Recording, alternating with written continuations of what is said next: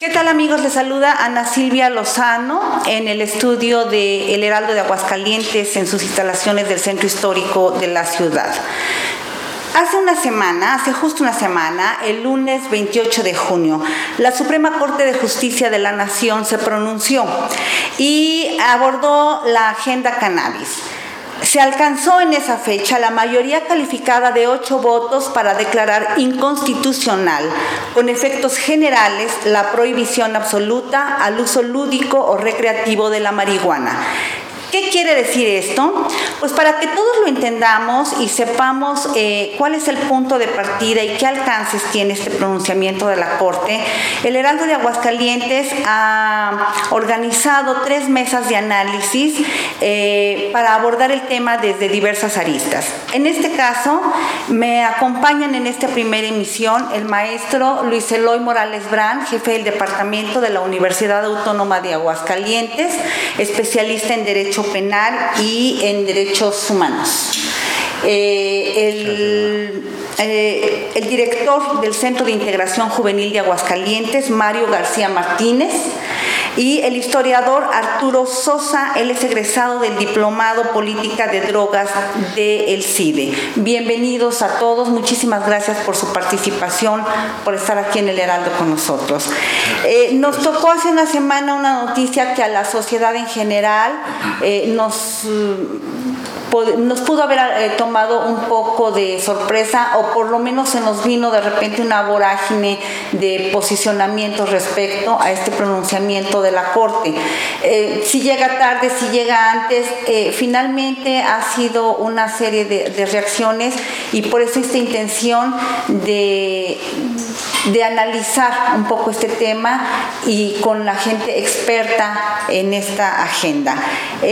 Maestro, el Eloy Morales, la Suprema Corte dice, eh, se declara inconstitucional con efectos generales esta prohibición absoluta al uso lúdico o recreativo de la marihuana. ¿Qué quiere decir la Corte con esto? ¿Cuáles son los alcances? Porque nos imaginamos mil y una historias.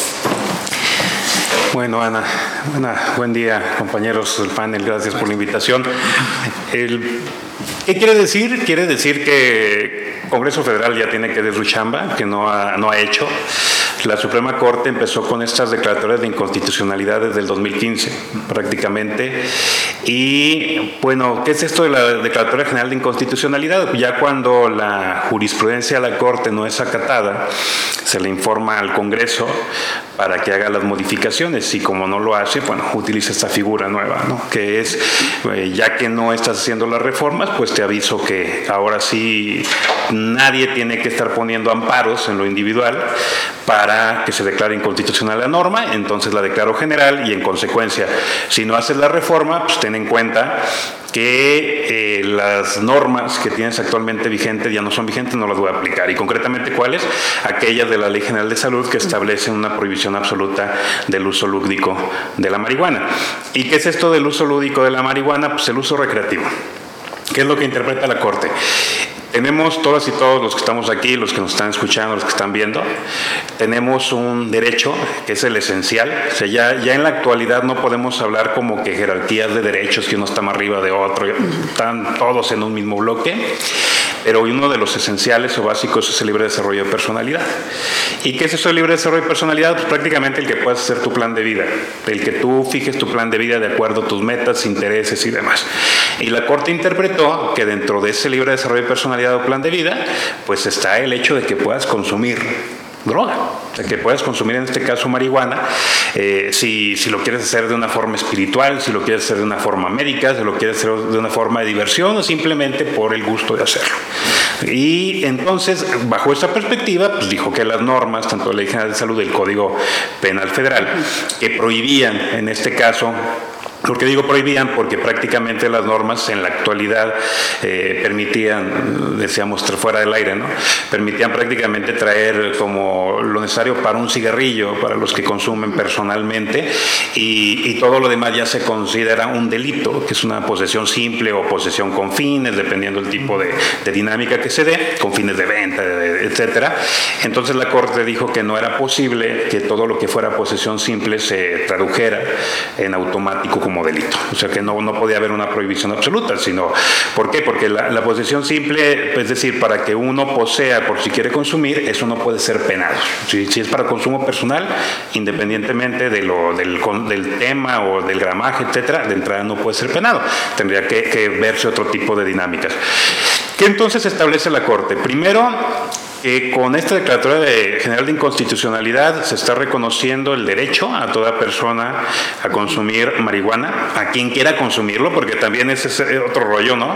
Se está manejando como que con esto ya todos vamos a ir a comprar marihuana y nos la vamos a fumar en la tienda de la esquina. Yo no consumo marihuana y no tengo ganas de consumir marihuana, aunque haya una declaratoria general de inconstitucionalidad. O sea, es como, ah, entonces, ¿qué pasa con el alcohol? El alcohol también es una droga.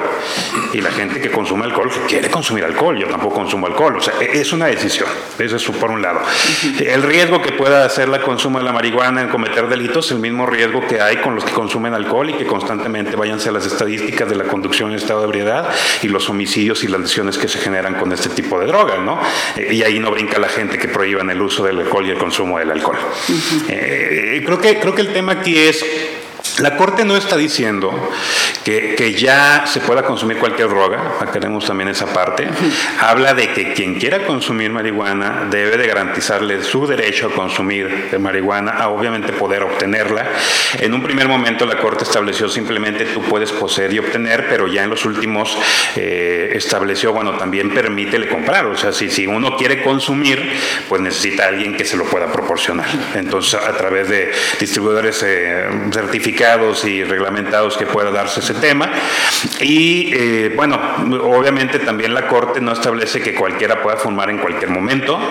Eh, declaró que no es posible, por ejemplo, fumar donde haya menores de edad. Así es. Tampoco en lugares públicos, o sea, si, la, si quienes terceros están ahí no quiere que se dé el consumo de droga, tampoco se va a dar, lo cual implicaría una serie de regulaciones o reformas que establezcan quién puede vender, en qué lugares, en qué medida, en qué lugares se puede consumir y cómo se puede transportar y demás. Y que es algo que va a, ir, va a tener que hacer el Congreso de la Unión y lo tiene que hacer ya, porque la Corte ya declaró una eh, generalmente esta inconstitucionalidad y pues estamos hablando de que en materia penal, por ejemplo, ya las juezas y jueces no van a poder iniciar procesos al momento por posesión simple, porque la Corte ya declaró inconstitucional esa norma de prohibición absoluta. Entonces, si el Congreso no hace su trabajo rápido, ahí es donde puede venir el problema. Ahí sí es donde puede venir el problema. Es para lo que tienen 90 días. Sí, prácticamente para, para, la reforma, sí. Menos una semana ya, ¿verdad? Arturo Sosa, egresado de este diplomado de política de drogas del CIDE. Eh, ¿Por qué debemos de tomar esta decisión de la Corte en una ¿Por qué aceptarla? ¿Por qué? ¿Cuáles son, vamos, eh, la, parte de ventaja? O, ¿Por qué sí a esta eh, declaración? Primeramente, pues buenos días y agradezco también la invitación a este panel. En primer lugar, pues por el simple hecho de que actualmente ya entender o, justificar o buscar la opción de un mundo libre de drogas es insostenible. La historia del desarrollo de las, del hombre como en sociedad ha demostrado que el uso de sustancias psicoactivas o también llamadas drogas está presente desde sus orígenes y es ya se ha demostrado con evidencia que es absurdo tener un mundo libre de drogas. Entonces, partiendo de este punto, de esta premisa, se busca implementar, al menos con la visión que se ve en el diplomado de política de drogas del Centro de, de Política de Drogas del CIDE, valga la redundancia, es enfocar la confección de políticas públicas con un carácter humanista y de derechos humanos, con enfoques de salud pública, ya no ver como cuestiones penales el, consumo de sustancias, sino verlo desde este enfoque, porque es imposible que exista un mundo sin drogas, para lo cual hay que buscar que se genere el menor daño posible, para lo que existe un enfoque que se llama de modelo de reducción de daños, en donde tú no vas a fomentar el consumo, sin embargo, si la gente ejerciendo su derecho a la libre determinación, como ya comentaba el maestro, decide consumir alguna sustancia, está, el Estado y las organizaciones están obligadas a darles la información pertinente para que sepan qué están consumiendo, qué efectos puede tener y cómo revertirlos en caso de que sea la sustancia. En el caso de la cannabis, la marihuana conocida popularmente, cabe destacar que de toda la gama de, sustancias psicoactivas que existen actualmente a la disposición, es la menos dañina al menos en cuestiones de, por ejemplo, mencionaba la, en su momento la doctora Arminia Pasantes, eh, bióloga especialista en neurociencia, mencionaba que de todas este tipo de sustancias es la que menos afecta al cerebro. Y de hecho no existe, no, hay, no es posible científicamente una sobredosis de marihuana, por el simple hecho de que el sistema nervioso eh, tiene unos receptores que se llaman endocannabinoides, que son los que se encargan de distribuir los agentes de la marihuana y producen los efectos, tanto los terapéuticos como los, los psicoactivos. Sin embargo, no es posible que se dé una sobredosis. ¿Por qué? Porque en el tallo cerebral es donde se producen las funciones que manejan el ritmo cardíaco y lo cardiovascular. Entonces, al no haber receptores endocannabinoides en esa zona, pues no se produce la reacción que te produce la sobredosis como con otras, con otras sustancias. E incluso es muy raro ver sobredosis, y digo sobredosis, ver consumo problemático, por no hablar de, de adicción, porque también algo que hay que tomar en cuenta es que hay que también modificar nuestro manejo del lenguaje. En lugar de decir droga, que ya está muy satanizada la palabra, lo ideal sería manejar de sustancias psicoactivas y en lugar de adicción hablar de consumo problemático, porque también es importante dejar de satanizar a los usuarios, porque si queremos un modelo de reducción de daños es necesario tratarlos primero como humanos, porque no dejan de ser personas, no por prenderte un churro vas a dejar de ser persona y vas a dejar de tener menos derechos que otro ciudadano. Y desde ese punto pues tienes que tratarlo con dignidad. Entonces, por ese lado, evitarías todo ese tipo de violencia que está desencadenando por la penalización de este tipo de sustancias, que la misma historia ya lo ha demostrado, que es un absurdo prohibirlas. Es mejor regularlas y pues consideramos que esto que acaba de suceder la semana pasada es un avance, sin embargo, pues falta mucho por hacer. Mario, em, ¿qué, opinas de esta postura? Porque el Centro de Integración Juvenil precisamente tiene contacto pues, con un sinfín de personas de consumo problemático. Sí, bueno, este Mira, aquí lo que, lo que nosotros eh, este, constituye pues nuestra principal preocupación es que son esos 90 días precisamente a los que se están llamando eh, para generar las leyes que vayan a, regular precisamente todo este nuevo entorno que se está eh, emanando desde la Suprema Corte de Justicia. Algo que es bien importante es que no existe entre los parámetros actuales, no existe claridad en cuanto a qué va a pasar con la oferta de servicios de prevención, no existe claridad en cuanto a qué va a pasar con la oferta de servicio de tratamiento, eh, más allá de las, de las formas en las que se estén manejando los, los, los contenidos o los conceptos, eh, no hay, eh, ahorita no hay un presupuesto claro, por ejemplo, para lo que es prevención, tratamiento con las condiciones actuales. Este es un presupuesto que se está manejando conforme, que no sigue órdenes de tipo epidemiológicos, que no sigue órdenes de tipo de ver la cantidad que está padeciendo, la cantidad de la población que está padeciendo estos problemas, sino que sigue más órdenes de tipo ahora es que financieros, hay tanto, vamos a dar tanto y se acabó. Eh, eh, yo no sé si en 90 días les va a ser eh, suficiente para poder crear todo, todo el, andamiaje legislativo para, para poder operar esto dentro de la lógica de la determinación de la, de la Suprema Corte tenemos, por ejemplo, la marihuana es una de las sustancias más controvertidas que hay, por eso es que hay tanto jaloneo entre que si es adictiva, que si no es adictiva. Eh, eh, desde el punto de vista médico y desde las mismas neurociencias, cualquier sustancia que te vaya a generar síndrome de abstinencia y tolerancia se considera adictiva y la marihuana contiene las dos. Entonces, eh, uso, uso problematizante o como le quieras llamar, eh, sí hay, sí trae condiciones para la salud, eh, quizá no tantas como el cristal, por ejemplo, pero también hay algo que se llama salud social y en Aguascalientes particularmente hay algunos ecos de esta visión en estados cercanos o estados eh, vecinos.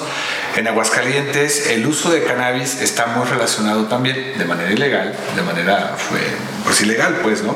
Está muy relacionado con el consumo de metanfetamina y esa sí que es neurotóxica desde las primeras tomas. Entonces, eh, tendríamos que ver también este andamiaje legal que se está promoviendo, eh, dejaría exentos de cualquier sanción o de prohibición a personas mayores de edad, pero tenemos eh, también el entendido que más de una tercera parte de los usuarios que en este momento están activos con cannabis son menores de edad, son chicos entre los 14 y los 16 años de edad, ¿qué vamos a hacer con ellos? Estas son las cosas que creo que deben de empezarse a manejar desde lo legal porque son los chicos que si ya llegaron al consumo de marihuana eh, con las condiciones actuales, estoy hablando de las condiciones actuales, ¿no? Si ya llegaron al consumo de la marihuana, son chicos que están fuera de supervisión están escapando de, los modelos de supervisión, tanto parentales, escolares, de seguridad pública, etcétera, etcétera. Son personas que sus esquemas de factores de riesgo ya se, se conjuntaron y ya dieron el consumo. Y son chicos que eventualmente van a ser ofertados con metanfetamina. Y si accedieron al consumo de marihuana, no tienen por qué no acceder al de la metanfetamina. Son, son cosas que de pronto a nosotros institucionalmente sí nos preocupa, ¿no? ¿Qué tanto la, la eh, qué tanto la, la, idea que sale al público ya es legal?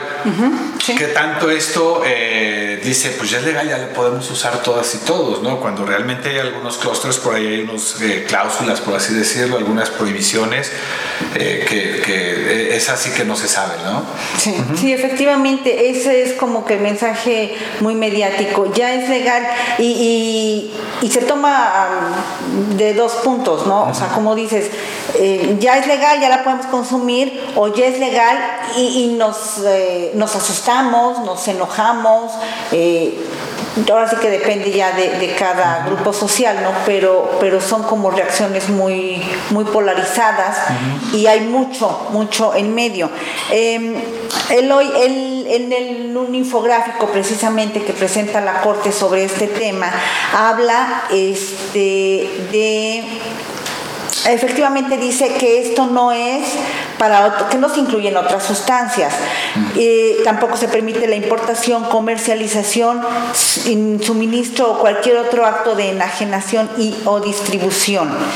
Eh, pero todo lo que es, por ejemplo, en el caso de la siembra, cultivo, cosecha, preparación, posesión y transporte para esos fines recreativos, eso es lo que va también que no está claro, no está escrito.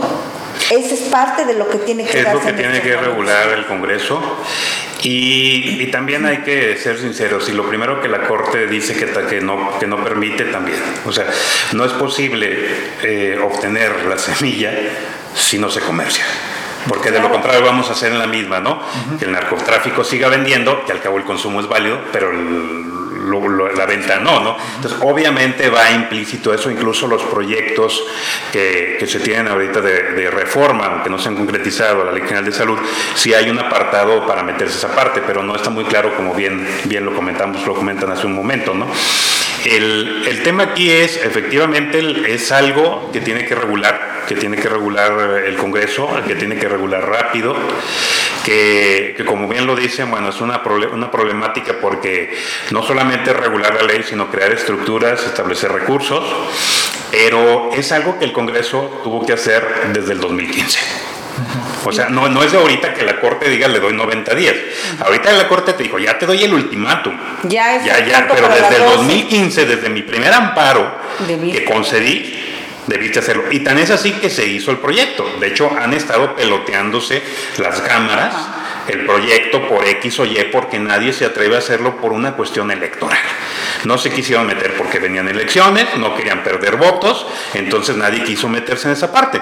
Entonces es lo mismo que pasa, es una historia en México, no es una historia de, la cuestión de la regulación de la, de la marihuana. Es una historia que cada que la Suprema Corte hace una declaratoria de que se está violentando un derecho, son años y años y años de pasar antes de reformar, porque al cabo pues nadie me lo exige, no hay forma, cada quien se va en lo individual, en general nadie se mueve, pero ahora la Corte ya te dijo, no, ahora es para todos y lo tienes que hacer.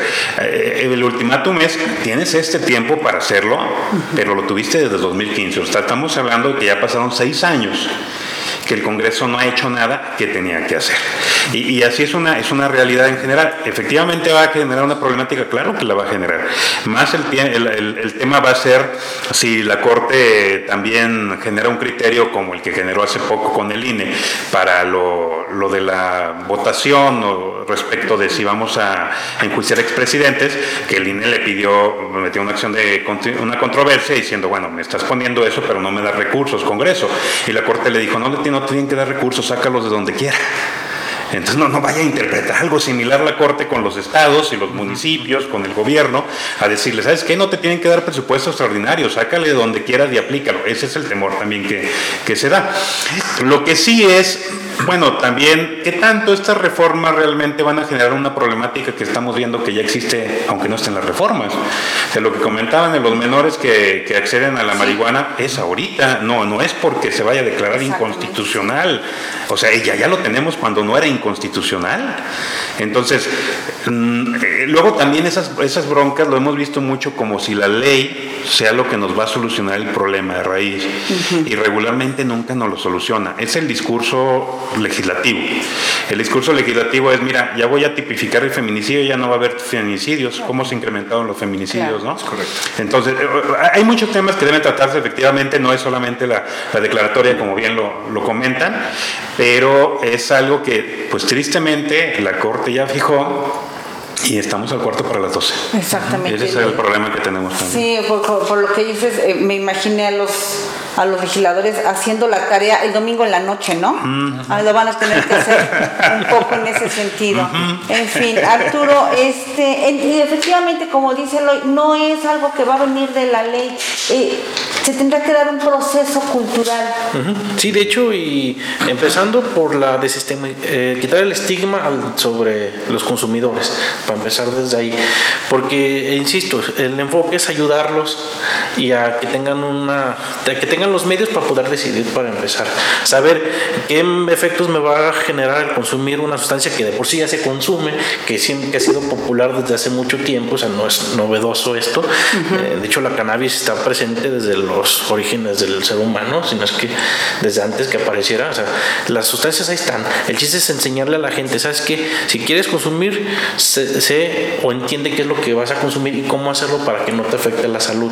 Porque sí, indudablemente cualquier sustancia ajena a tu cuerpo te va a producir una reacción. Entonces trata de que no te genere problemas. Por eso se habla de generar un uso no problemático. Entonces, una parte importante es eso, acabar con los estigmas, porque es como una escuchar, ah, mira, ahí va el marihuanito, ahí va, ahí, va, el teporochito, ¿no? Y así como se habla de que la marihuana es la droga de entrada a otras drogas, pues lo puede ser el alcohol, lo puede ser el tabaco, lo puede ser las mismas pastillas, ¿no? Ahí más bien es una falta de educación y de, y de falta de acceso a la información. Es como con el caso de la educación sexual, tienes que enseñar a la gente, educarlo, en ese caso en el consumo de sustancias, para que sepan y puedas a minorar el riesgo, porque insisto, es un absurdo querer acabar con el consumo de algo que está presente en la historia del hombre. Yo lo he visto mismo como historiador, no es común encontrar, al menos aquí en Aguascalientes desde el siglo XIX, problemas con los que consumen cannabis, ¿no? que está presente desde por usos medicinales. Ahí lo decía ya Agustín R. González desde 1880. O sea, es una práctica que está presente, que es cultural, y estos prejuicios se fueron introduciendo de manera cultural, pues hay que irlos acabando como con información usted nos decía, se generó una polarización a raíz de esta noticia, pero fue a causa de la infodemia a raíz de esta noticia, porque en ningún momento se está haciendo legal. Solo te están diciendo que ya hay una inconstitucionalidad, pero eso no significa que ya voy a poder salir a la calle y me voy a forjar y me voy a fumar lo que yo quiera, ¿no? Desde ahí viene el problema, desde la infodemia. Mario, eh, el que consume marihuana no necesariamente es un adicto, o sea, no necesariamente lo tenemos que ver como, como dice Arturo. Me enteré que, que fulanito consume marihuana y no, pues ya es un perdido, ya es un marihuano, efectivamente. Eh, ¿Hay una línea delgada o no tan delgada entre el que es consumidor y el que ya tiene problemas y que llega a centros de integración juvenil? Sí, mira, vamos a tipificar o vamos a tomar en cuenta cuatro categorías en general. Eh, la primera es el usuario experimentador eh, de cualquier droga, de cualquier sustancia, incluso las legales como el tabaco y el alcohol. Y, donde el porcentaje de, experimentos es muy alto, ¿no? Porque luego vemos las, las encuestas donde dicen de porcentajes muy elevados que por lo menos una vez. Sí, alguna vez en la vida, ¿no? La, encuesta nacional de adicciones o la, la ENCODAT, ahora renombrada, eh, eh, sí te va a manejar la categoría de, de, una vez, alguna vez en la vida. Es muy elevada la cantidad de personas que van a experimentar con sustancias, incluyendo en este caso la marihuana. Eh, en un segundo lugar tendríamos a las personas que tienen un uso recreativo, un uso social, es decir, van a usar las sustancias únicamente en compañía de otros usuarios y en condiciones muy específicas, ¿no? Es como eh, no es que se junten a hacer todos los días la tarea y ahí aprovechan para fumar marihuana, sino que a lo mejor es en fiestas, en ciertas reuniones, etc. Luego vienen los usuarios funcionales. Los funcionales son personas que ya tienen un consumo privado ya solitos, eh, eh, que es más frecuente de una vez por semana y que se va a considerar funcional porque es una persona que eh, funciona, es decir, tiene escolaridad, no tiene tantos problemas en escuela, si es adulto y está trabajando, no tiene problemas en el trabajo, etc. Es decir, funciona socialmente. Y en un cuarto lugar tenemos ya las personas disfuncionales, que literalmente son personas que ya se escucha dramático, pero no, no no, debe ser tan dramático, literalmente viven para drogarse, viven ya para usar la droga, entran en este eje que se conoce como eh, búsqueda de la sustancia, eh, administración de la sustancia, eh, recuperarse los efectos de la sustancia y volver a buscar sustancia. Ya ese es un eje pernicioso desde, la, desde las ciencias de la conducta, pues. Entonces ya estaríamos hablando de personas disfuncionales que ya pueden estar terminando en pabellones psiquiátricos, que ya podemos tenerlos en algunos servicios residenciales. Centros de Integración Juvenil particularmente trabaja principalmente con los tres primeros niveles.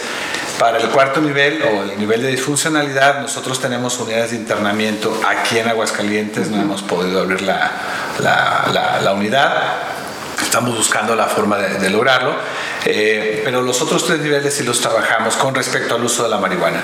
Con las otras drogas eh, manejamos un poquito más discreción. Eloy, eh, como para cerrar, para cerrar esta mesa, mm, decía la Corte, hoy es un día histórico para las libertades. Creo que es histórico por el precedente. Es la primera vez que hace una declaratoria general de inconstitucionalidad y bueno, sí, la, Corte está creada para garantizar los derechos y las libertades, eso estamos de acuerdo. Eh, también obviamente genera un precedente importante el hecho de que se genera una declaratoria de que el ser humano tiene derechos y ciertos derechos. Sí es importante, tal cual lo acaban de decir Arturo y Mario, que, que no queda en una simple declaratoria y no queda simplemente en una reforma. Es un trabajo tú lo dijiste también hace un rato, Ana, es un trabajo cultural, es un trabajo de, fondo, social, que, no se va a resolver simplemente con lo que ponga la ley. O sea, la, ley va a establecer lineamientos, pero finalmente pues, tenemos años ¿no? con lineamientos y las problemáticas van más allá de una promulgación de la ley y una vigencia de una norma. Eh, todo lo que sea para favorecer derechos es bueno considero que es bueno. Pero también que entendamos que los derechos llegan, mis derechos hasta el derecho del otro. O sea, no, no es simplemente que pueda hacer lo que quiera conmigo frente a afectar a los demás. No, no, no. Eh, tú puedes ejercer tu libre desarrollo de personalidad siempre y cuando no afectes a los demás, no dañes a los demás no generes un efecto social dañoso realmente, ¿no? Obviamente no por ser quien eres o por tus gustos eh, se van a estigmatizar a una persona ni se le va a sancionar, pero también eh, que comprendamos esa parte, es un día histórico porque se declara que hay un derecho que es un libre desarrollo de personalidad, independientemente de que se ejerza en este caso con el consumo de alguna sustancia como viene siendo la marihuana, pero también es un día histórico para comprender que todas y todos tenemos ese libre desarrollo de personalidad y debemos tratar de convivir. Solo el problema, volvemos al tema, es cómo vamos a aterrizar ese día histórico. O sea, eso es lo, importante, ¿no? De aquí en adelante. Así es. Mario, hace, hace unos días en una declaración precisamente para el Heraldo decías, serénense. Sí, sí, sí, mira, hay que calmarse, hay que informarnos sobre todo, hay que mantener mucho eh, llamando principalmente a la declaración fue precisamente a los sectores este, eh, padres de familia, a los educativos. Hay que, hay que serenarse, ¿no? Hay que tomarlo con calma. Eh, vamos a ver cómo reaccionan ahora sí las partes oficiales con respecto a la elaboración de las leyes que nos van a permitir aterrizar esta, pues ahora sí que esta, esta teoría. vamos a ver cómo, cómo empiezan a reaccionar. tenemos información también, sencillo, o sea, tenemos información, tenemos... eh, eh, tecnología para estar orientando a las poblaciones. Entonces hay que tomarlo con calma, hay que informarnos eh, de manera oportuna, hay que recurrir a, documentos que te están dando información certera, información científica, apegada a modelos este, ¿cómo se llama? Que, que manejen el modelo científico, el método científico. Y bueno, pues hay que estar educados.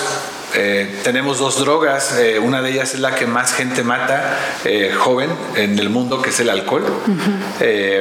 tenemos la, la primera causa de muerte prevenible aquí en México, es el tabaco y en Aguascalientes tenemos un consumo de tabaco muy por encima de la media nacional. Entonces, este... Hay que, hay que informarnos, esa es la, la, condición aquí. Hay que orientar bien a los chicos, a las chicas, para que sepan tomar buenas decisiones. Y bueno, ahorita que comentaban de las neurociencias, pues las neurociencias te dicen que la marihuana evita al máximo hasta antes de los 25. No es los 18, son los 25. Comprender la ley, serenarnos, Arturo. Pues, informarnos y, y colectivamente acabar con esos prejuicios, porque por eso mismo que mencionaban de que es de que los, los, los, efectos que tienen nocivos en la salud, por eso insisto en, acercarse al modelo de reducción de daños, porque prohibir no va a solucionar nada. Eh, satanizar las cosas no ayuda a nada, solo generan más problemas. Entonces, infórmense como decía aquí Mario, hay que informarse, y en el caso, por eso se habla, para evitar esos daños de, en el cerebro, se habla de un uso adulto, que también es importante señalar eso. No se está invitando, ah, tu adolescente ven, consume, no. Se habla de un uso adulto, que precisamente se trata de buscar los menores daños posibles. Y un, un ejemplo de esto lo pueden consultar en, la, las páginas, en la página de Facebook del, del, programa de políticas de drogas del CIDE. Justamente hace una semana coincidió ligeramente que se publicó un estudio, un primer acercamiento del enfoque de este tipo de programas en una preparatoria de Jesús María. Entonces, lo, pues, está en acceso abierto. Invito a la gente, tanto interesados como interesados, que se informen y pues, se puede descargar y ven cómo conocen qué es este programa, cómo se aplica y qué consecuencias tiene, porque insisto, es un programa que se aplicó desde 2019, un experimento que realizó el CIDE en Jesús María y pues dio buenos resultados de que se puede aplicar este sistema a manera general, que es lo que lo deseable.